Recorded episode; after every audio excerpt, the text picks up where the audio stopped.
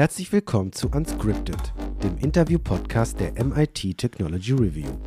Mein Name ist Luca Caracciolo, ich bin Chefredakteur des Magazins. Einmal im Monat spreche ich hier mit spannenden Gästen aus den Bereichen Wissenschaft, Technologie und Gesellschaft. Dabei will ich über ein persönliches Gespräch versuchen zu verstehen, wie die Leute ticken, auf die es in so herausfordernden Zeiten wie diesen besonders ankommt. Die unsere Welt und unsere Krisen erforschen und die für eine Alternative zum Hier und Jetzt kämpfen, das nachhaltiger, gerechter und lebenswerter für alle ist. Wer sind diese Menschen? Woran arbeiten sie? Warum ist das so wichtig? Was motiviert sie? Was lässt sie zweifeln? Was hoffen?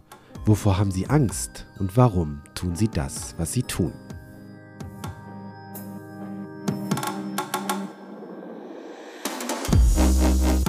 Mein heutiger Gast ist Metin Tolan.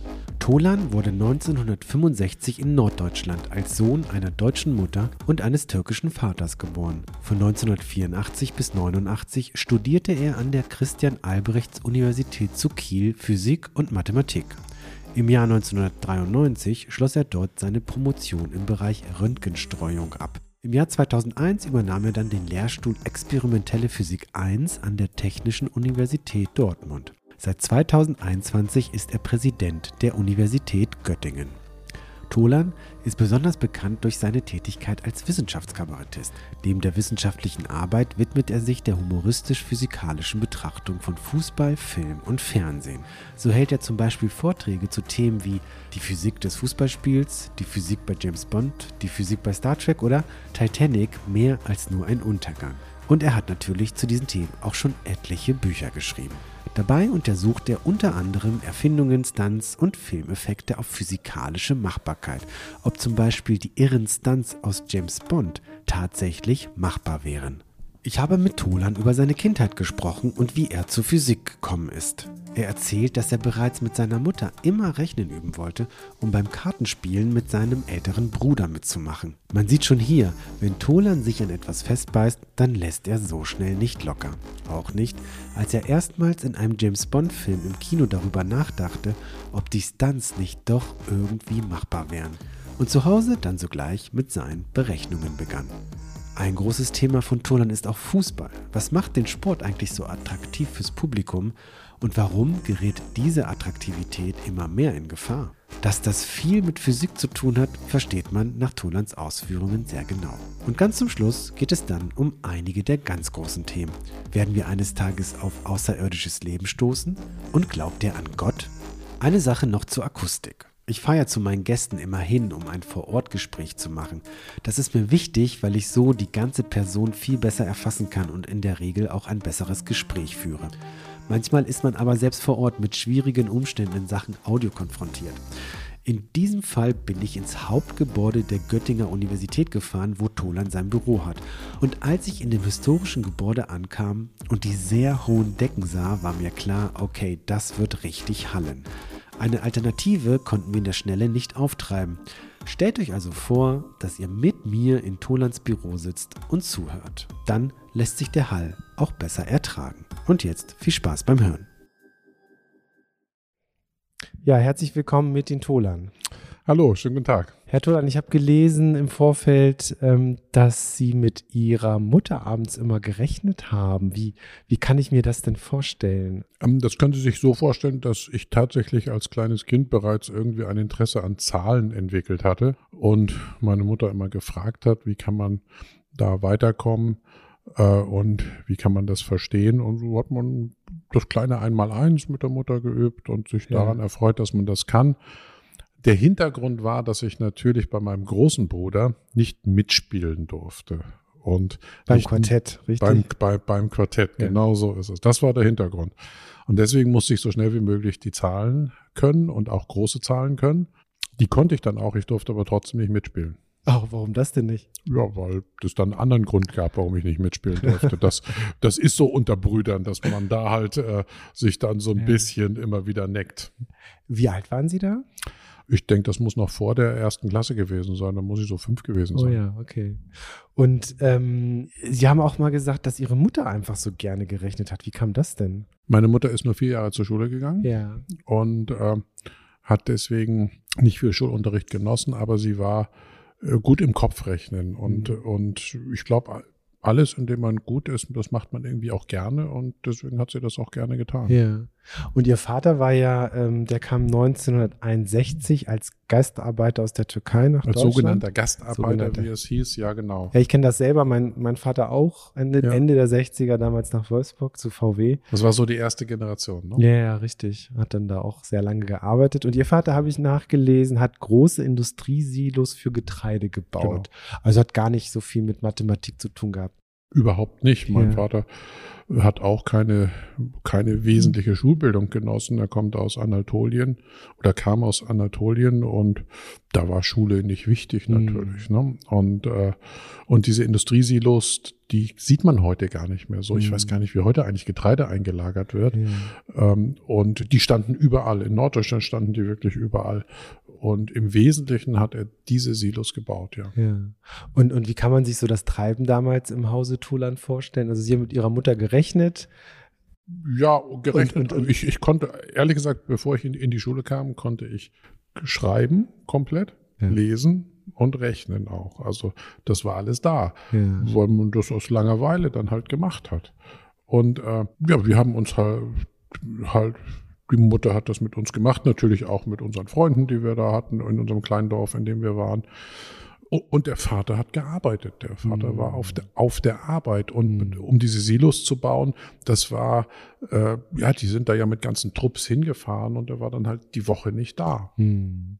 Also das heißt, die, in der Woche waren sie auch mit ihrer Mutter allein. Genau. Naja, und, und meinen zwei Geschwistern. Ja, ja, richtig. Haben die auch so viel gerechnet? Nee, eigentlich nicht. eigentlich nicht. Also äh, bei mir ging es darum, also gut, meine Schwester ist ja fünf Jahre jünger, aber bei mir als Kind, ich habe immer versucht, meinem Bruder nachzueifern. Der ist anderthalb Jahre älter, der konnte halt mehr und das wollte ich auch. Und mein Bruder hat immer versucht, mich daran zu hindern, ja, dass ich das natürlich nicht darf. Also wie sich so, wie sich so äh, Geschwister halt gegenseitig mm, necken. Ja. Aber das war schon so ein bisschen, ich wollte, ich, ich, ich wollte das auch können. Ja. Und ihr, ihr, ihr Bruder hat aber nichts mit äh, Physik oder Mathematik gemacht. Er hatte oder? auch Mathe, Physik, Leistungskurs, ja, aber er hat dann äh, BWL studiert. Ja, ja, okay. Und äh, ja, er war immer schon so mehr auf der ökonomischen Seite mhm, verortet. Ja. Und ähm, ich habe auch gelesen, dass Sie kein Türkisch gelernt haben. Ja, das lag einfach daran, weil mein Vater perfektes, akzentfreies Deutsch gesprochen hat. Aber das ist ja erstaunlich. Also kam er schon mit diesen Sprachkenntnissen nach Deutschland? Wahrscheinlich nicht. Nee, kam er nicht, aber ähm, ich glaube, das war schlichtweg so. Wir waren ja in Lensan, diesem kleinen Dorf in Norddeutschland. Mhm. Und auch zu meiner Zeit in der Schule, das war ein Gymnasium mit, äh, mit 700 Schülerinnen und Schülern. Mhm. Ich war trotzdem das einzige Kind mit, wie man heute sagen würde, Migrationshintergrund. Ja. Und das heißt, mein Vater war auch weit und breit der einzige äh, Türke äh, in dieser Gegend. Ja. Und ich glaube, dann müssen sie so schnell wie möglich halt die Sprache sprechen. Es gibt überhaupt kein, es gibt nichts zum Ausweichen. Ja. Also es, es gibt keinen, mit dem sie in ihrer Muttersprache sich unterhalten können. Mhm. Und ich, ich glaube, das hat tatsächlich dazu geführt, dass äh, ich will jetzt nicht sagen, dass, dass das jetzt, dass das ursächlich war, aber ich glaube, das hat tatsächlich dazu geführt, dadurch, dass man jeden Tag gezwungen war, die Sprache zu sprechen, mhm. dass man das auch tut. Ich kenne das von mir selbst, als ich in den USA war ähm, da sind nun, nun auch in, in meinem Gebiet der Wissenschaft auch viele Deutsche, die dann da sind, mit denen man sich dann unterhalten kann. Aber ich habe zum Beispiel auch gemerkt, als ich angekommen bin, als ich angefangen habe, in Englisch zu denken. Hm. Das ist, so, das ist richtig so ein Punkt, wo sie ja, plötzlich merken, ja. oder auch zu träumen Traum auf Englisch. Ja. Also das ist richtig so ein Punkt, wo sie merken, sie sind angekommen. Und das ist immer dann passiert, wenn ich wirklich zwischendurch gar keinen Kontakt mehr zu meinen deutschen Kollegen hatte. Ähm, und ich kann mir gut vorstellen, dass das auch ursächlich war, dass mein Vater wirklich, seitdem ich dann auf der Welt war, 1965, ich, aber gut, man braucht ja ein bisschen Zeit, um ein bisschen was mitzukriegen, aber ich kann mich an, gar nicht dran erinnern, dass mein Vater nicht akzentfrei Deutsch gesprochen hat. Ja, ja. Ja, meine Eltern haben lustigerweise auch sehr schnell Deutsch gesprochen, aber es gab schon, also ich bin ja in Wolfsburg groß geworden, äh, eine große italienische Community und da gab es auch schon viele äh, Menschen, die das nicht so schnell gelernt haben, weil die Gruppe so groß war und die sich natürlich untereinander austauschen konnten. Ne? Bei mir ist das jetzt reine, mhm. sagen wir mal, Küchenpsychologie. Ja, ja ich habe keine Ahnung, vielleicht war mein Vater auch besonders talentiert. Ja. Das kann ja auch sein. Mhm. Ähm, das will ich gar nicht ausschließen. Äh, ich ich habe das nur so so be bemerkt und in unserem Haushalt ist dann halt auch wirklich nur Deutsch gesprochen worden und äh, und so ist es letztlich dazu gekommen, dass ich diese Sprache, die ich ja als Kind geschenkt bekommen hätte, leider nicht mitgenommen habe. Vermissen Sie das manchmal? Oder? Ja, ja, ich vermisse es deswegen, weil, ähm, weil es schon irgendwie unangenehm ist, dass man die Sprache nicht sprechen kann, mhm. wenn ich mich mit türkischen Staatsbürgern unterhalte. Mhm. Das ist jedes Mal irgendwie ein unangenehmes mhm. Gefühl. Das ist das eine. Und das andere ist, es ist etwas, was man wirklich in Anführungszeichen kostenlos mitbekommen hätte. Eine mhm. Sprache würde man jetzt fließend sprechen können, die ja durchaus verbreitet ist, ähm, und hätte nichts dafür tun müssen. Ja. Und ich meine, wir wissen ja alle aus der Schulzeit auch, wie mühsam es ist, eine Sprache zu lernen, wie Französisch zum Beispiel oder so. Und das hätte man geschenkt bekommen. Und, mhm. und das ist schon ärgerlich. Mhm. Hat sie denn die Migrationserfahrung? Sie sagten selber, damals gab es nicht viele Migrantenkinder in den Klassen. Ich kann mich selber erinnern, ich war das Einzige mit einem anderen türkischen Mädchen und das war's. Hat, hat sie das sehr beeinflusst? Die Frage ist gar nicht so einfach zu beantworten, weil man weiß ja nicht, wie es anders mhm. war. Ne? Also ich, ich glaube schon. Also es, es führte beispielsweise natürlich dazu, in der damaligen Zeit, wenn man neu in einer Klasse war, also wenn die Klasse einen neuen Lehrer bekommen hat, war man immer der Erste, dessen Name der Lehrer sich gemerkt hat. Ja. Weil die anderen hießen alle Peter, Dirk, äh, mhm. was weiß ich, Michael und dann Metin, Metin, bitteschön. Mhm. Ja, also das war dann schon so. Und äh, das war sogar eher positiv. Mhm. Also ich habe, muss ich gestehen, eigentlich keine negativen Erfahrungen damit gemacht. Mhm.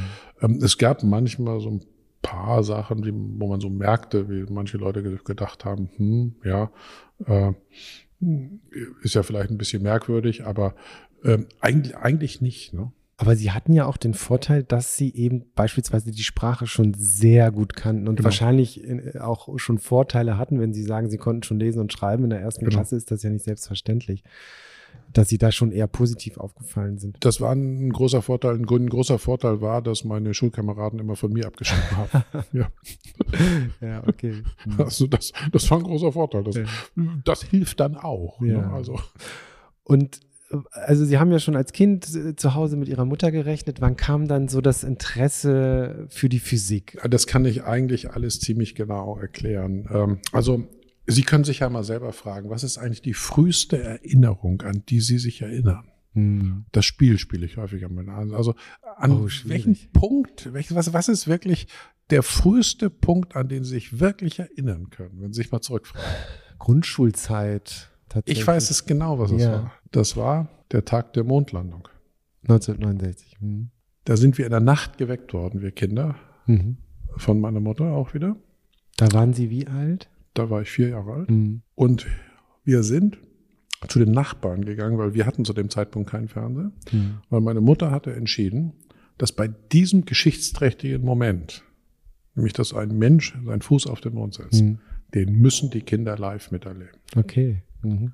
Dann haben wir auf so einen Fernseher geguckt. Ich weiß, war immer so ein Schwarz-Weiß-Fernseher mit so einem ganz verschneiten Bild und wir Kinder, wir waren, ich weiß noch genau, wir waren so ganz müde. Und dann, und, dann ist der da irgendwie runtergestiegen und dann haben sie alle gejubelt und das war ganz toll. Und wir Kinder haben dann, dann ja gesehen, wie die zurückgekommen sind und dann mhm. hatten wir später auch ein Fernsehgerät und dann kamen immer diese, diese Mondlandungen, aus denen ja wirklich auch mhm. damals schon eine große Show gemacht wurde. Und das hat mich dann interessiert. Also wie, wie kommt man da zum Mond? Also es hat das Interesse an, am, am Weltall geweckt. Also was ist denn das mhm. Mond da? Wie, wie kommt der Mond dahin? Wie bewegt sich das alles? Und so ist tatsächlich das Interesse am Weltraum entstanden und mhm. somit auch das Interesse an, an, an, an der Physik. Das kann ich wirklich sagen. Ich glaube, ohne die Mondlandung wäre ich nicht Physiker geworden. Oder sagen wir mal so, hätte ich nicht so früh das Interesse an Physik entwickelt. Mhm. Und als zweites, was dann noch dazu kam, war, dass Anfang der 70er Jahre im Fernsehen Star Trek kam. Ja. Also das war so eine ganz andere Fernsehserie. Ich meine, es gab Fernsehen, wir Kinder haben auch schon Fernsehen geguckt, aber da kam dann irgendwie im Nachmittagsprogramm, kam dann samstags Raumschiff Enterprise. Ja. Da sind also Leute, die durchs Weltall geflogen sind. Fand ich auch ganz toll. Also diese beiden Sachen, dass die eben zusammengekommen sind, ja. diese Mondlandezeit mit der Raumschiff Enterprise Zeit. Ich glaube, das hat tatsächlich bei mir dieses mhm. Urinteresse an, an, äh, an, ja, an Physik geweckt. Mhm. Und äh, ich weiß noch genau, wie ich habe dann mit meinen Lego-Steinen, die ich hatte, drei große Raumsch drei, drei große Raumschiff Enterprise mir gebaut. Also und dann haben wir damit immer gespielt als Kinder. Also äh, das das ist dann schon vielleicht kein Zufall, dass man sich dafür immer interessiert hat für Weltraum, mhm. für für Wissenschaft in dem Bereich, für, für den Himmel, mhm. was da oben eigentlich vor sich geht. Hatten Sie damals, haben Sie das schon verstanden, was da passiert ist mit vier Jahren sozusagen? nein, ich habe, äh, nein, nein, nein, nein, ja, mit vier Jahren, ich wusste, da ist irgendwas ganz Großes am Laufen, sonst ja. hätte mich meine Mutter dann nicht, also da ist ein ganz großes Ding am Laufen. Ja, ne? Und dann wusste ich immer, dass bei jeder Mondlandung waren alle immer aufgeregt und guckten und auch wenn die wieder zurückgekommen mhm. sind und im Pazifik gelandet haben, bis, und, und da ist man, als Kind wird man dann ja älter und interessiert interessierter und fragt dann auch. Und wenn man dann anfängt zu lesen, dann sieht man auch, dass das schon interessant ist. Da fliegt einer zum Mond hoch. Das ist mhm. ja, das, das, das ist wirklich eine, das ist wirklich eine spannende Sache halt. Also das habe ich dann sofort mitbekommen. Aber ich, das ist dann auch weitergegangen. Ich habe mich dann zum Beispiel auch gefragt, und das weiß ich auch noch, wie ich meine Mutter gefragt habe. Man hat dann irgendwie mitbekommen, dass es da so ein Sonnensystem gibt und die Erde und die Planeten bewegen sich um die Sonne. Mhm. So, das hat man so mitbekommen. Und ich weiß noch genau, ich hatte meine Mutter irgendwann mal gefragt und gesagt, das ist doch irgendwie komisch, weil die Sonne bewegt sich doch am Himmel, wenn man guckt, die steht doch überall woanders. Also die Sonne bewegt sich doch. Mhm. Und habe meine Mutter dann gefragt, ja, woher weiß man denn eigentlich, dass die Erde sich um die Sonne bewegt? Und dann hat meine Mutter gesagt, ja, was in der Zeitung steht. Und pff, da dachte ich mir, ja, aber wenn es doch so offensichtlich ist, dass es andersrum ist, da ist doch irgendwas. Dann habe ich in der Schule, weiß ich noch, in der Grundschule den Lehrer gefragt. Mhm. Der wusste es auch nicht, der konnte es mir auch nicht erklären. Physiklehrer, und, oder? Und naja, das hieß damals Sachunterricht. Sachunterricht, so. ja, in der Grundschule. Ähm, und ja, damals gab es ja auch kein Google oder und in so einem kleinen Ort, so so, so viele Bücher über Astronomie und so gab es auch nicht. Da stand aber auch nicht drin, äh, wenn man da mal ein Buch gefunden hat, woher man das eigentlich weiß. Hm. Ich musste tatsächlich bis zum Gymnasium warten. Ich glaube, das war irgendwie achte Klasse, äh, bis mir das ein Lehrer erklärt hat. Der sagte nämlich, wir sollten äh, mal gucken. Also der hat uns genau erklärt mal zu einer Jahreszeit, wo der Planet, ich glaube, das war der Planet Mars, steht. Und dann sagt er, wenn ihr ein Fenster habt, dann guckt doch mal zu einer bestimmten Zeit abends, wenn es dunkel ist, raus und macht doch auf dem, ja, peilt genau auf den Mars und macht auf der Scheibe ein Kreuzchen. Mhm. Und macht das mal über einen längeren Zeitraum. Und dann sehen Sie nämlich, wie dieser Planet eine Schlaufe, ja, der bewegt sich am Himmel zuerst vor und dann wieder zurück. Und das ist natürlich schwierig zu erklären, wenn äh, wenn sich alles um, um die äh, Erde drehen sollte. Mhm. Und diese Schlaufen können Sie dann erklären, äh, dass eben der Planet sich langsamer bewegt als die Erde, die überholt halt den Planeten und äh, dann bewegt er sich scheinbar zurück. Das heißt, wenn, äh, man kann also erst verstehen, dass die Erde sich um die Sonne bewegt, wenn Sie einen dritten Planeten angucken. Mhm. Ja, weil sonst ist es ja tatsächlich eine relative Frage, wer bewegt sich eigentlich ja, um wen. Ja. Und das war, das, das, und das ist ehrlich gesagt nicht einfach zu verstehen, ne? dass man auf diesen dritten Planeten gucken muss. Wie bewegt der sich eigentlich? Und mhm. da hat die Menschheit ja auch lang genug gebraucht. Um ja, ich wollte schon sagen. Ja. Aber das Spannende war halt, dass man das selber auch miterlebt mhm. hat. Und ich weiß genau, als ich es verstanden hatte, das war, boah, dachte ich mir, ja, das mhm. ist alles super spannend. Und dann der Schritt aber wirklich auch in die, in die akademische Karriere zu gehen, Physik zu studieren? Also erstmal war, war der Schritt, dass man in der Schule sich dafür interessiert mhm. hat. Also dass man, dass man dieses Interesse hatte, dass man das nicht mehr losgelassen hat, dass man natürlich dann auch in der Mathematik ja auch, auch gut war. Und also das war die Grundvoraussetzung, mhm. dass man in Mathematik und Physik halt gut war. Naja, und dann, äh, dann habe ich irgendwann mal erfahren, dass man das studieren kann, dass man sozusagen seinen ganzen Tag, also in der Schule wurde man ja dann noch gequält mit Fächern wie Französisch, wie äh, irgendwelche anderen Fächer, die es noch gibt, aber dass man auch seinen ganzen Tag mit Mathematik und Physik ver äh, verbringen mhm. kann, das fand ich eigentlich super. Mhm.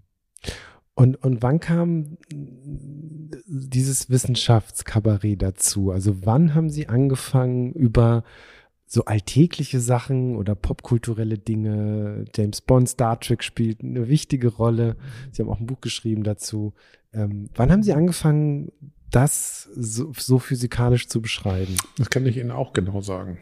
Auch da gibt es wirklich ein Datum, an dem das passiert ist. Das ist im Nachhinein auch immer wieder, ich wusste gar nicht, dass dieses Datum mal so wichtig werden wird in meinem Leben. Ich habe den Film Golden Eye der erste Film mit Pierce Brosnan als James Bond 1995, bei der James Bond dem Flugzeug hinterher springt. Ah, ja, da, äh, da ist das Flugzeug führerlos, fällt es in der Klippe, da so, so eine Klippe runter und er auf dem Motorrad hinterher und segelt wie Superman diesem Flugzeug hinterher, kann einsteigen und dann mit dem Flugzeug davon. Mhm. Ich meine, im Kino hat natürlich jeder gelacht über die Absurdität dieses vermeintlichen Stunts.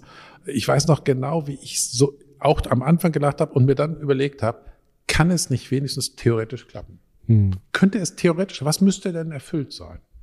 Und habe dann während des Films mir noch überlegt, okay, der freie Fall. Da muss, das geht aber nur mit Luftwiderstand. Hm. Den musst du berücksichtigen. Wie ist es denn mit dem Luftwiderstand? Da hängt die Fallgeschwindigkeit ab auf der einen Seite von der Masse des Körpers, der fällt, auf der anderen Seite von der Stromlinienförmigkeit und von der Fläche, die der Körper hat. Dann nimmst du doch mal an, wie schwer ist James Bond? Nimmst du mal ungefähr an 80 Kilo. Ich weiß heute erst 76 Kilo. ja. Ähm, und dann habe ich mir überlegt, so eine Querschnittsfläche, vielleicht so ein bis zwei Quadratmeter.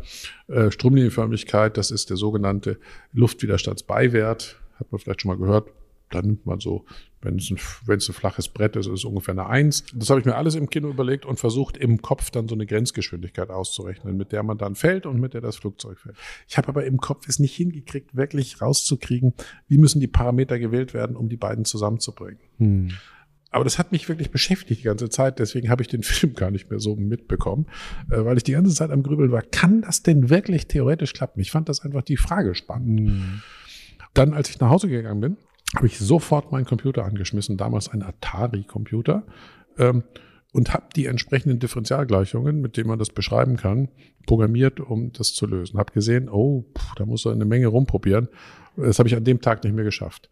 Habe mir das dann fürs Wochenende vorgenommen und habe das am, am Wochenende dann so weit, so lange pro, probiert mit den Parametern, bis ich es geschafft habe.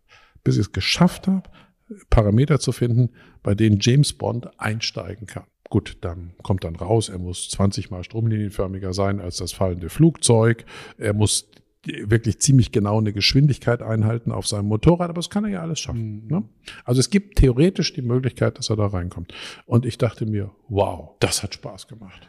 Wenn du mal in der Verlegenheit bist, Physik zu unterrichten, mhm. dann ist das ein wunderbares Beispiel für den waagerechten Wurf mit Reibung. Mhm. Sechs Jahre später bin ich berufen worden an die TU Dortmund als Physikprofessor und habe die Grundvorlesung für die Erstsemester in Physik gehalten und kam genau zu diesem, äh, zu äh, den, dem waagerechten Wurf mit Reibung. Da habe ich mich dran erinnert und dann habe ich diese Filmszene gezeigt und habe gesagt, so Leute, jetzt rechnen wir uns das mal aus, habe dieses Beispiel durchgerechnet und eigentlich fanden das alle, fanden das spannend. Und dann ging das so weiter. Dann äh, hatte ich es ist in der Physik, ähm, sind Bewegungen, wenn irgendwas durch die Luft fliegt, das sieht relativ kompliziert aus. Mhm. Sie können das aber immer zerlegen in eine Bewegung des sogenannten Schwerpunktes und eine Drehung um den Schwerpunkt. Ja, ich habe heute noch ein Video von Ihnen gesehen zu James Bond, wie dieses Auto eine Drehung macht in der Luft. Genau. Ja, ja. Das ist, ich habe dann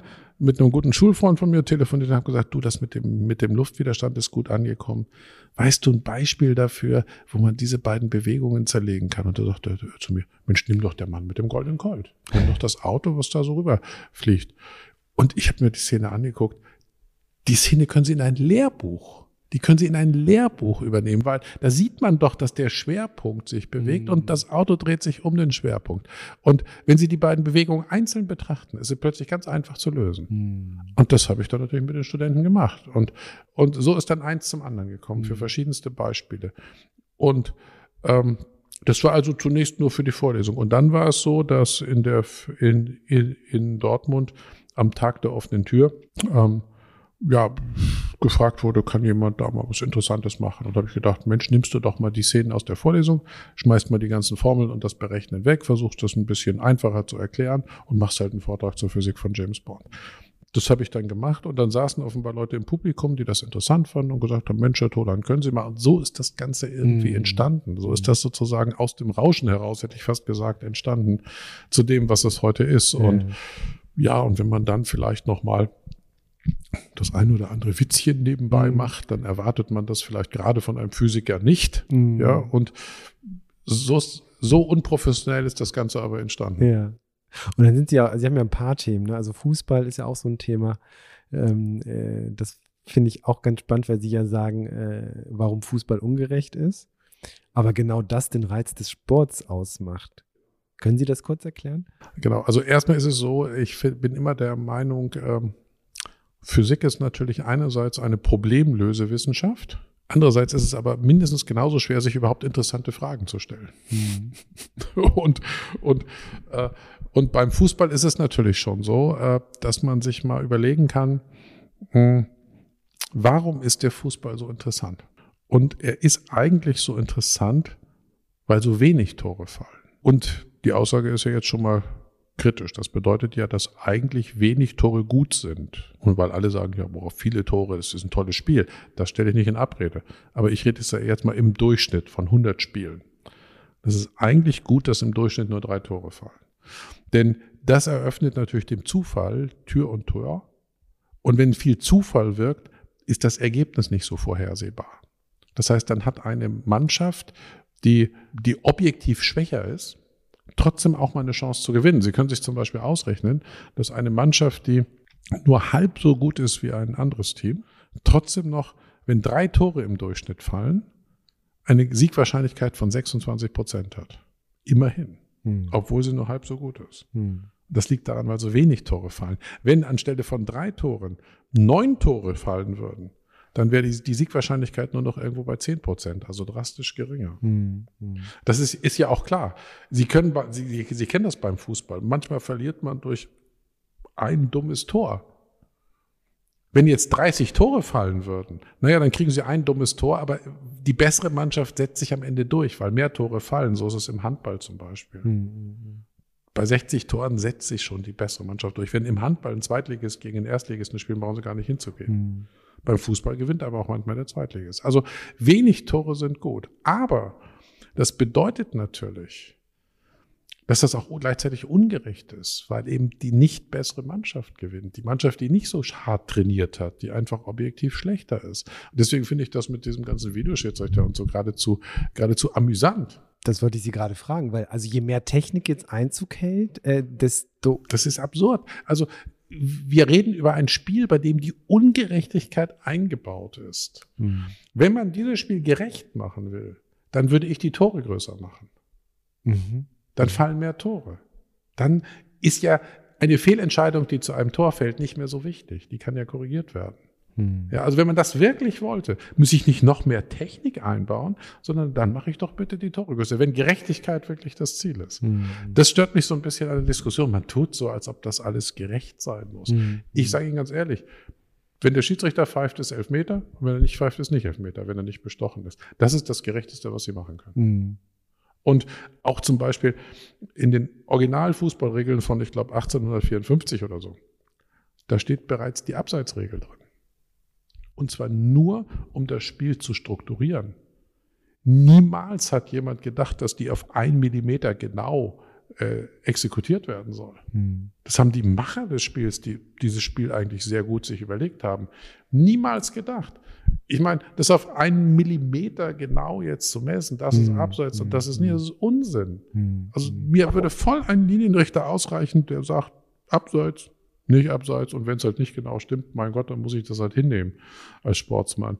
Die haben früher ganz ohne Linienrichter gespielt. Die haben ganz am Anfang sogar ganz ohne Schiedsrichter, Schiedsrichter gespielt. gespielt ja. Also insofern, ich, ich vermisse heute ein bisschen dieses, äh, dieses, dieses Akzeptieren einer Entscheidung. Hm. Und äh, ob der Videoschiedsrichter das Spiel gerechter gemacht hat, weiß ich nicht, ich finde als Fußballfan, wenn ich bei einem Tor nicht mehr jubeln kann, weil ich erstmal mhm. überlegen muss, war das jetzt ein Tor? Und nach drei Minuten sagt der Schiedsrichter mir Tor, dann ist eigentlich der Jubel weg. Ja, ja, das ist, das ist auch ganz komisch. Ich habe eine Zeit lang Fußball nicht so verfolgt und dann wieder ein bisschen eingestiegen, als diese ganzen, als der Videobeweis drin war. Und das ist sehr merkwürdig. Da jubeln die, aber die können nicht wirklich jubeln, weil sie unsicher sind, gucken immer zum Schiedsrichter, gucken zum Videoschiedsrichter. Das dauert dann zwei Minuten und dann heißt es plötzlich doch kein Tor.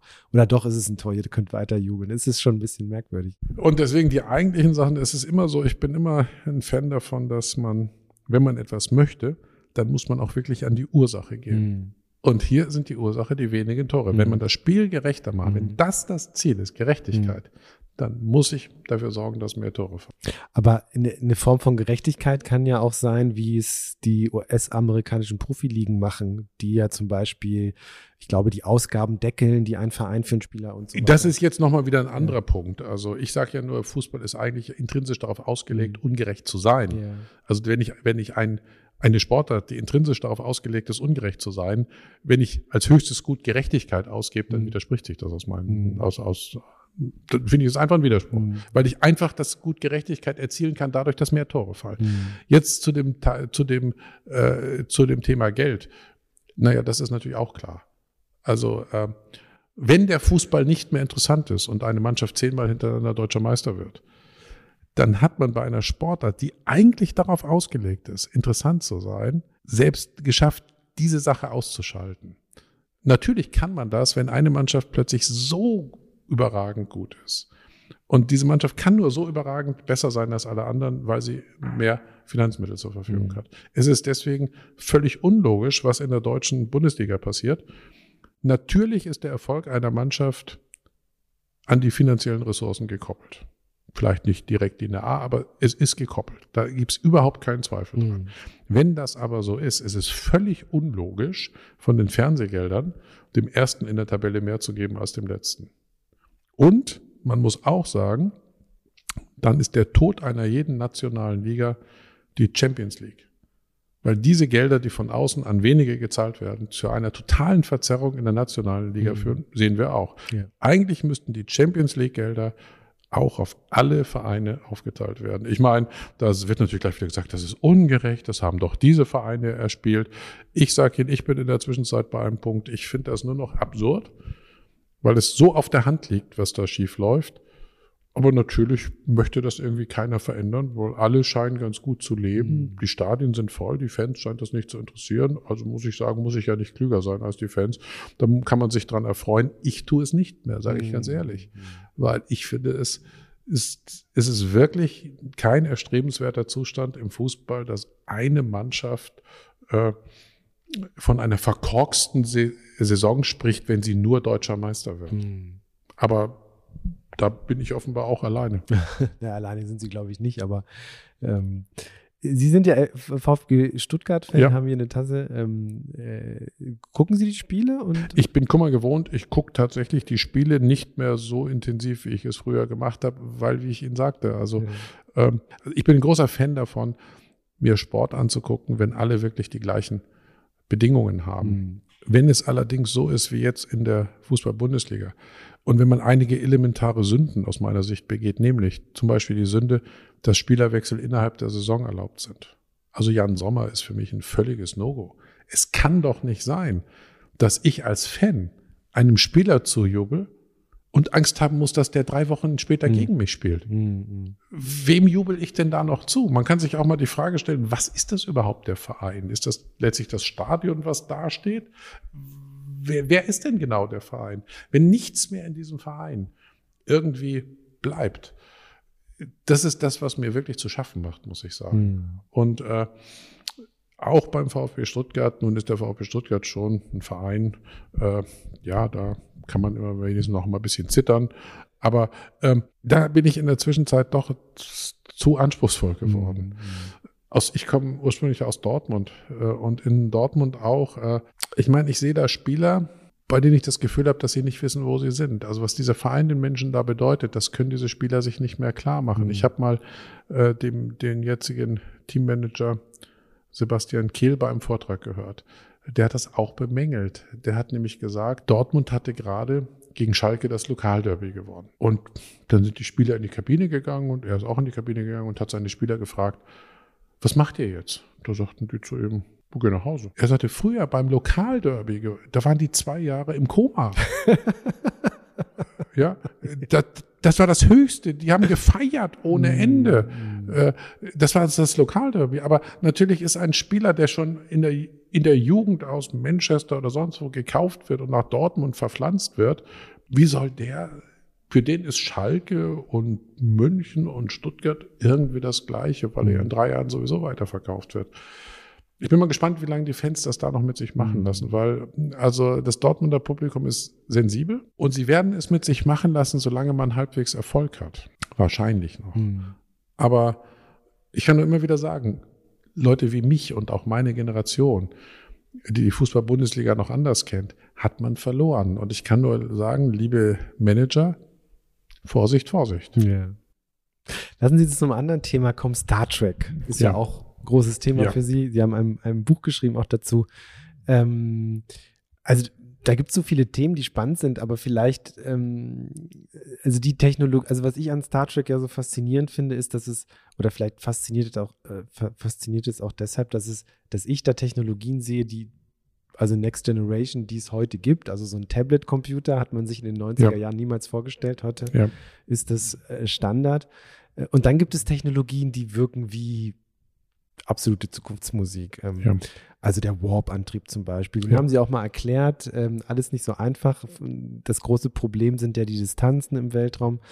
Äh, welche Technologie finden Sie da am, am, am spannendsten? Also ich finde erstmal alle Technologien, die wir dort sehen, die sozusagen an Bord des Schiffes einem das Leben vereinfachen, da bin ich fast der Auffassung, die werden wir früher oder später haben. Alle Technologien, die letztlich mit dem Umsatz von gigantischen Energiemengen zu tun mhm. haben, werden wir nie haben. Warp-Antrieb ist ein Beispiel. Mhm. Damit der funktioniert, müssten wir Energiemengen kontrollieren können, die so groß sind wie die gesamte Energie, die sich in unserer Sonne befindet. Also ich meine, man soll nie, nie sagen, aber das ist irgendwo, da ist schon ziemlich viel Energie drin, wohlgemerkt auf einmal. Mhm. Ähm, zum Beispiel beim Beamen, wenn Sie mich jetzt auflösen würden, E gleich mc Quadrat, wohl die bekannteste Formel der Welt, bedeutet letztlich genau das, was die Formel sagt. Wenn Sie meine Masse jetzt hier spontan in Strahlungsenergie auflösen, dann könnten Sie mit dieser Strahlungsenergie den gesamten Energieverbrauch der Bundesrepublik Deutschland für ein Jahr bestreiten, was nicht an meiner zu großen Masse liegt. Also mit anderen Worten, auch das erscheint völlig utopisch, dass man mhm. das kann. Sie müssten dann ja auch äh, ja, das würde schon ziemlich einen Knall geben. Also auch das erscheint völlig absurd, dass man das kann, auch nicht in Zukunft, auch nicht in 100.000 oder sonst wie Jahren. Hm. Also alles, was mit dem Umsatz von Energie zu tun hat, wird es mit ganz großer Wahrscheinlichkeit in Zukunft nicht geben. Aber alles Technische, was Sie bei Star Trek sehen, und ich glaube, was wir ja auch seit diesem Jahr sehen, wir können uns in der Zwischenzeit mit Computern unterhalten. Ganz normal unterhalten. Hm. Die, und das ist gar nicht mal doof, was die Computer einem sagen. Genau wie auf, auf der Enterprise. Wenn Sie sagen, Schiffscomputer macht das, dann kriegen Sie da eine Antwort. Wir können uns mit diesen Dingern unterhalten. Ich habe Anfang des Jahres Bauklötze gestaunt, als ich mit ChatGPT mich unterhalten habe. Hm. Und äh, alles das wird man haben, weil es, glaube ich, das waren Utopien zu der Zeit, als sie gezeigt worden sind. Aber das sind Sachen, auf die man hingearbeitet hat. Hm. Die wollte hm. man ja haben. Hm. Und es ist, sie sind technisch nicht unmöglich. Und deswegen wird man diese Sachen auch schaffen und hat sie eigentlich auch geschafft. Mhm.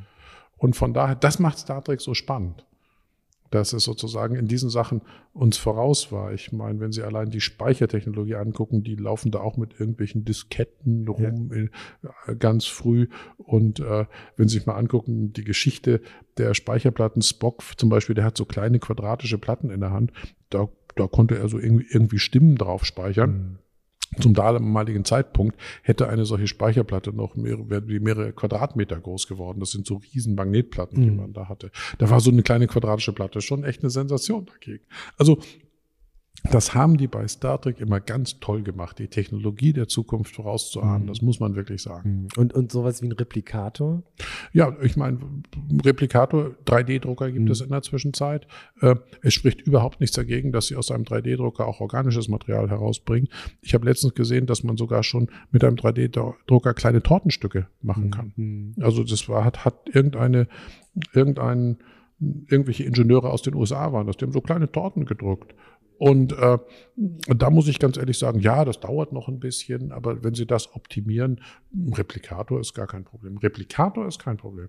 Äh, da ist ja der nächste Schritt, dass man die, dass, dass man die Bausteine noch kleiner macht, so dass man sie nicht sehen kann. Also aus Proteinen sich zum Beispiel etwas zusammensetzt. Das ist prinzipiell möglich und ich bin der Auffassung, das wird es auch geben, dass Sie bei sich zu Hause zum Beispiel große Schränke haben mit den Rohstoffen und da einfach nur draufdrücken und diese Rohstoffe werden zusammengekippt und dann kommt ein Schnitzel raus. Also das ist, das ist theoretisch, das ist theoretisch ja machbar. Hm. Ähm, und ich glaube, alles, was so theoretisch machbar ist, wird auch gemacht werden. Ähm, Replikator ja, Beamer nein. Holodeck? Holodeck im gewissen Sinne, also, also nicht das Holodeck, was wir aus Star Trek kennen, sozusagen mit materiell festen Körpern, aber äh, Holodeck mit äh, sozusagen holographischen Projektionen, ja. Gibt es schon, also sie, sie können schon Hologramme äh, produzieren äh, und kriegen das auch schon in einer Geschwindigkeit hin, um auch einfache Bewegungen zu zeigen. Also, also filmisch kriegt man das auch schon so ein bisschen hin. Mhm. Und wenn Sie eine Sache ein bisschen hinkriegen, dann ist es danach nur noch eine Frage von Ingenieurskunst, das zu optimieren. Deswegen glaube ich, 3D-Filme ja, Holodeck mit festen Körpern wieder nein. Da gilt mhm. wieder E gleich mc Quadrat. Mhm. Und wenn Sie so, also diese, diese, diese physikalische Sicht auf die Welt, wo Sie ja sehr genau Dinge beschreiben und ausrechnen, wenn, wenn Sie, schauen Sie dann auch manchmal so auf so, so Krisen wie, wie die Klimakrise und, und mit Ihrem physikalischen äh, Ansatz sozusagen, wie sehen Sie da drauf? Naja, die Klimakrise ist letztlich eine, ein, eine Krise, die die Wissenschaft genau beschreiben kann, mhm. mit Methoden, die die Physik zur Verfügung stellt. Ähm, letztlich ist Meteorologie nichts anderes als angewandte Physik. Das sind physikalische Prozesse. Das heißt, die Physik liefert hier die Methoden, um das Problem zu erkennen und um das Problem zu lösen. Mhm. Denn äh, natürlich ist Photovoltaik, der Fotoeffekt, ist eine Erfindung der Physik. Die wenigsten wissen, dass Albert Einstein seinen Nobelpreis 1921 genau für die Erklärung des Fotoeffekts bekommen hat. Mhm. Letztlich für den Effekt, auf dem unser, unsere Solarzellen basieren. Also mit anderen Worten äh, bin ich grenzenloser Optimist. Also ich glaube tatsächlich, dass alles, was es auf der Welt an Problemen gibt, tatsächlich lösbar ist, wenn wir genügend Energie zur Verfügung haben. Und die Sonne liefert uns so unendlich viel Energie dass wir nur einen Bruchteil davon wirklich verwerten müssen, mhm. um dann auch wirklich damit was Vernünftiges ähm, zu tun. Also um Müll zu trennen, brauchen Sie Energie, um Wasser zu säubern, brauchen Sie Energie. Letztlich können Sie alles darauf zurückführen, dass Sie, wenn Sie beliebig viel Energie haben, können Sie die Welt auch wieder sauber machen. Mhm. Und äh, es liegt an uns, das zu tun. Und das ist jetzt wiederum eine Frage, die ist nicht physikalischer Natur, sondern ökonomischer Natur. Und politischer. Ja, aber auch ökonomischer mhm. Natur. Ich meine, es ist ja interessant. Plötzlich steigen die Preise für Gas und plötzlich machen wir uns hier alle Gedanken, auch an der Universität, wie können wir einsparen, wie können wir einsparen, wie können wir einsparen. Über die Klimakrise wissen wir alle Bescheid seit, äh, seit zig Jahren. Aber eingespart, richtig mal was Signifikantes eingespart, haben wir erst diesen Winter, weil wir gesagt haben, oh, das wird jetzt plötzlich so teuer. Hm. Deswegen glaube ich, dass man über die Ökonomie verbunden mit der Wissenschaft wirklich viel bewirken kann. Und jetzt kommt über die Politik. Die Politik muss diese ökonomischen Anreize setzen. Deswegen finde ich, sind hohe Gaspreise nichts Schlimmes, hm. sondern nur so wird man es schaffen, das Problem zu lösen. Solange irgendwelche Leute billiges Gas auf den Markt schmeißen können, gibt es keinen Grund, teure Solarzellen zu produzieren. Und frustriert Sie das manchmal, weil Sie sich das physikalisch natürlich sehr genau ausrechnen können? Ich bin niemals in meinem Leben frustriert, sonst wäre ich nicht Präsident der Universität Göttingen. ja, das ist auch ein Thema. Also wie, wie, wie, wie, ähm, als Forscher jetzt äh, Universitätspräsident zu sein, das ist ja sicherlich auch nicht immer einfach. Wie, wie, gehen Sie denn auch mit dieser physikalischen Grundhaltung an Ihre Aufgaben hier oder wie? Nee, also hier ist äh, hier die Aufgaben sind ja ganz anderer Natur. Ähm, erstmal ist es ist es natürlich deswegen spannend, weil hier hier lernen Sie jetzt alle Bereiche der Wissenschaften kennen alle Bereiche der Wissenschaften. Und ich habe mich eigentlich immer schon für jede Form von Wissenschaft, für jede Form von Erkenntnis interessiert. Also ich finde es genauso spannend, sich über ägyptische Pyramiden zu unterhalten, äh, wie, das, wie die überhaupt vor ein paar tausend Jahren gebaut mhm. worden sind. Oder äh, ich hätte auch nie gedacht, dass ich es mal spannend finde, äh, Jura-Professoren zuzuhören, Rechtstexte. Mhm. Aber wenn ich immer ein Grußwort halte in der Fakultät, in der juristischen Fakultät und dann höre ich mir noch einen Vortrag an, Wahnsinn. Mhm. Also wahnsinnig interessant. An jeder Ecke an so einer Universität finden Sie total tolle und interessante Sachen. Und äh, das Privileg als Universitätspräsident hat man halt, das auch alles, äh, alles äh, ja zur Kenntnis nehmen zu dürfen. Mhm. Natürlich ist der Job auch nervig an verschiedenen Stellen. Natürlich muss man auch hier ganz viel hat man viel mit Konflikten zu tun, die man lösen muss. Natürlich geht es ganz häufig um, um, um Geldfragen. Ja, man kann nicht alles haben im Leben, hätte ich jetzt fast gesagt. Mhm. Ähm, aber äh, als Wissenschaftler ist das auch ein super spannender Job, weil sie hier jetzt äh, in der Lage sind, nochmal über, ihren, über ihr Fach, die anderen Wissenschaften mhm. wirklich auch in ihrer Schönheit zu sehen. Mhm. Aber äh, nutzt ihn da so ihre, ihr, ihr Blick auf die Dinge, äh, die sehr stark von der Physik geprägt sind, um Dinge vielleicht sehr pragmatisch zu beschreiben und völlig vorurteilsfrei vielleicht den Kollegen darzustellen? Oder ist das, ist das dann doch ein ganz anderes Geschäft? Naja, doch, man muss es schon schaffen, Sachen ähm, objektiv darzustellen. Mhm. Das muss man schon schaffen. Das kann man vielleicht als Physiker tatsächlich an verschiedenen Stellen besser als, als manche andere. Das kann schon sein. Mhm. Das will ich aber nicht, das will ich aber anderen auch nicht absprechen.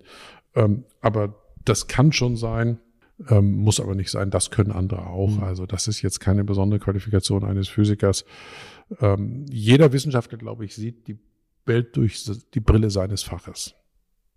Mhm. Das ist, finde ich, irgendwie ganz normal und das würde ich ehrlich gesagt von einem Wissenschaftler sogar erwarten. Mhm. Ich erwarte von jedem Wissenschaftler auch an der Uni Göttingen eine gewisse Passion für sein eigenes Fach. Mhm. Also diese Hingabe muss man haben, sonst mhm. ist man nicht Wissenschaftler. Ähm, ich denke aber, ob einem das immer hilft im Job, das weiß ich nicht. Hm. Das weiß ich nicht. Es gibt ja auch viele Vorurteile gegen Physiker. Ne? Oh, welche denn? Diese Nerds und überhaupt. Und die interessieren sich ja sowieso nur dafür und so weiter. Es gibt da auch Vorurteile. Also insofern, hm. ob ihm das also immer hilft, kann ich Ihnen gar nicht hm. sagen. Was würden Sie den jungen Physikern oder die sich, jungen Menschen, die sich für Physik interessieren, empfehlen? Sie sollen das studieren oder eher hm, brotlose Kunst und äh, vielleicht sollten sie was anderes tun? Also äh, brotlos ist die Kunst natürlich nicht, weil tatsächlich der Arbeitsmarkt für Physiker blendend ist, mhm. ähm, eben auch außerhalb der Universität. Äh, er ist sogar sehr vielfältig, ähm, aber trotzdem, das gilt jetzt aber nicht nur für die Physik. Ich würde jedem, der studieren möchte, der sollte sich eine Frage stellen und die wirklich ehrlich für sich beantworten.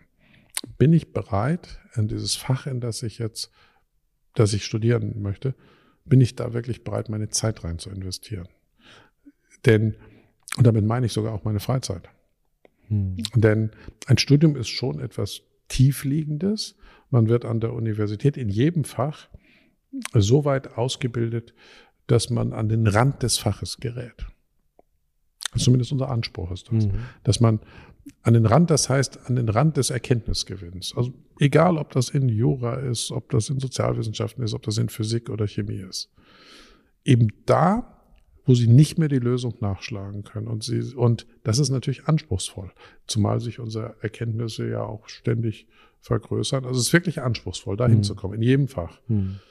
Und da kommen sie nur hin, wenn sie wirklich bereit sind, für ihr Fach wirklich was zu geben. Mhm.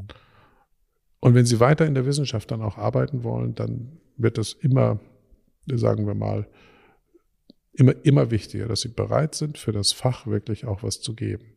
Und äh, das tun auch, das tun auch viele Wissenschaftlerinnen und, mhm. und Wissenschaftler. Und das müssen sie aber auch im Studium tun, obwohl sie vielleicht wissen, dass sie danach nicht mehr in diesem Fach so arbeiten, weil mhm. sie vielleicht irgendwo anders einen Job annehmen. Mhm. Und die Frage wünschte ich mir, dass man sich die wirklich am Anfang des Studiums stellt. Bin ich bereit für dieses Fach wirklich meine Freizeit in letzter Konsequenz herzugeben? Ich sage jetzt nicht, dass Sie als Student jetzt überhaupt keine andere Freizeit mehr haben sollen, aber ich sage auch, dass es nicht so ist wie in der Schule. Ich mache meine Hausaufgaben und dann ist es weg. Mhm. Ich weiß genau, mit meiner Diplomarbeit oder auch mit meiner Doktorarbeit zum Beispiel, ich bin mit der Doktorarbeit, aber auch schon mit der Diplomarbeit auch schon mit mancher Übungsaufgabe in der Physik bin ich abends ins Bett gegangen und morgens aufgestanden. Mhm. Das ist letztlich Wissenschaft. Mhm. Und diese Passion für Wissenschaft, die muss man haben, wenn man wirklich sagt, ich will Wissenschaft machen. Mhm. Sie haben vom Rand des Faches gesprochen, das fand ich ganz interessant. Ich habe nämlich noch äh, zum Abschluss ein, zwei Grenzfragen. Ähm, und das eine ist natürlich die Frage nach dem außerirdischen Leben, was Sie ja selbst äh, mal auch ganz schön in einem Video äh, dargestellt haben. Bei Star Trek spielt das ja eine große Rolle. Ähm, und da gibt es ja William Drake, glaube ich, mhm. der, das ja, der da mal so eine Formel, glaube ich, in den 60ern schon ja. aufgestellt hat, mit Dingen, die er damals noch nicht wissen konnte, die wir heute aber schon wissen. Und unterm Strich, glauben Sie, dass es außerirdisches Leben gibt? Also ich bin davon fest überzeugt. Ich würde sogar die Prognose noch, äh, äh, die mache ich meistens immer so. Ähm, Achtung, Prognose. Ich bin 58. Ich glaube, dass zu meinen Lebzeiten ich die Meldung außerirdisches Leben gefunden noch erleben werde. Okay. Eine weitere Prognose Nummer zwei. Ich glaube, wir werden außerirdisches Leben finden, bevor der erste Mensch seinen Fuß auf den Mars gesetzt hat. Mhm.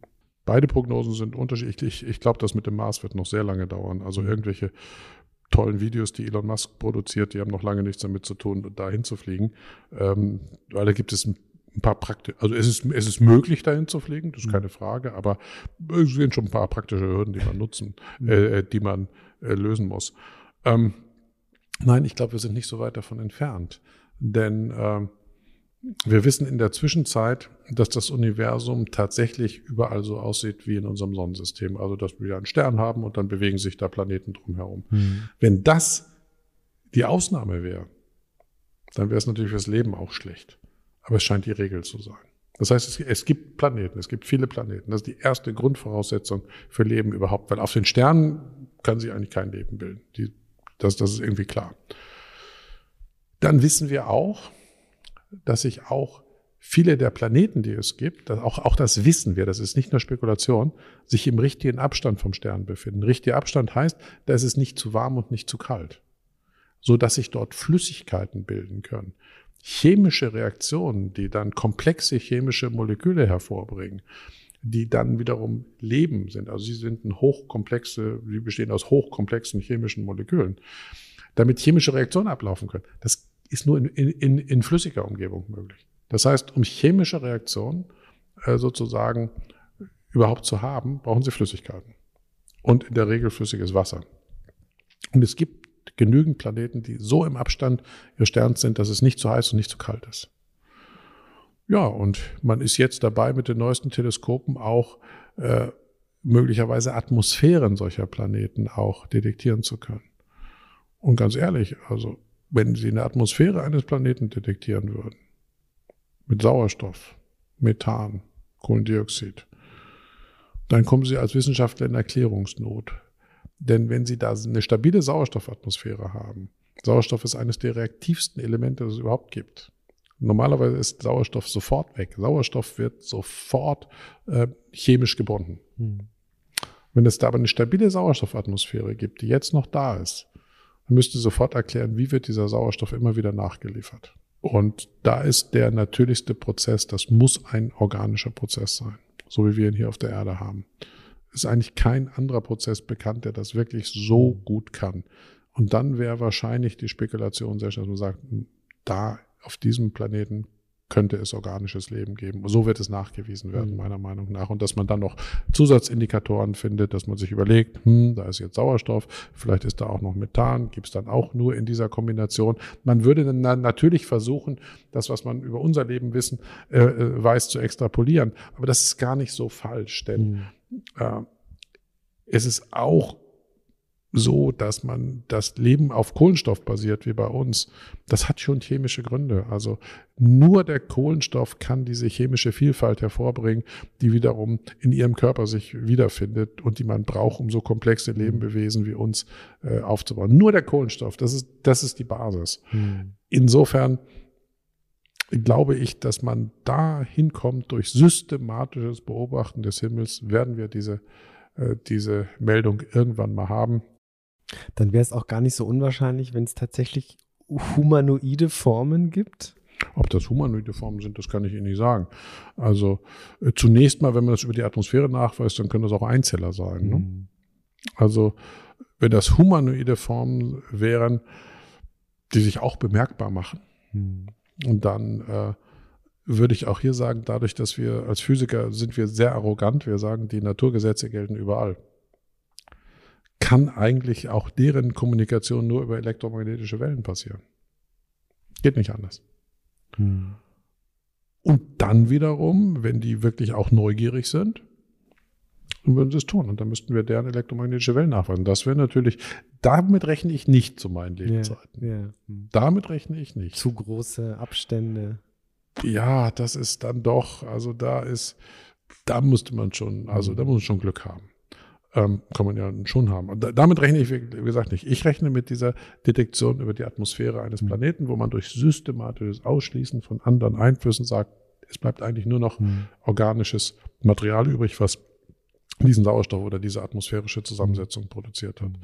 So wird man Leben mhm. nachweisen. Und wie gesagt, 58, ja, wenn es gut läuft, habe ich noch 30 Jahre. Da wird man es schaffen. Glauben Sie an Gott? Tja, das ist eine echt gute Frage. Hm. Also wenn Sie damit einen weißhaarigen Mann meinen, der in einem Schaukelstuhl sitzt und, äh, und äh, sozusagen nur gut ist, ähm, muss ich ganz ehrlich sagen, an so einen Menschen glaube ich nicht. Man kann vielleicht die Frage etwas anders stellen. Also glaubt man an die Schöpfung? Und ähm, ich glaube, je mehr man von der, von der Natur weiß, also je mehr man weiß, wie, ja, wie die Grundgesetze der Natur aussehen, desto mehr kommt man zu den Punkten, dass man sagt, irgendwo muss es einen Anfang geben. Mhm. Irgendwas muss da am Anfang passiert sein. Ob ich das jetzt Gott nenne oder ob ich das Ursprung nenne oder mhm. ob ich das Start von allem nenne, weiß ich nicht, das ist ja nur eine reine Definitionsfrage, aber sozusagen, wenn man sich die Naturkonstanten angucken, die sind so aufeinander abgestimmt, dass wenn die nur ein kleines bisschen anders wären, dann gäbe es unser ganzes Weltall nicht zum Beispiel. Hm. Also ob das alles dann so Zufall ist, das müsste es dann ja sein. Hm. Da muss ich Ihnen sagen, keine Ahnung, aber ähm, insofern, das kann man schon als Schöpfung, als Gott bezeichnen.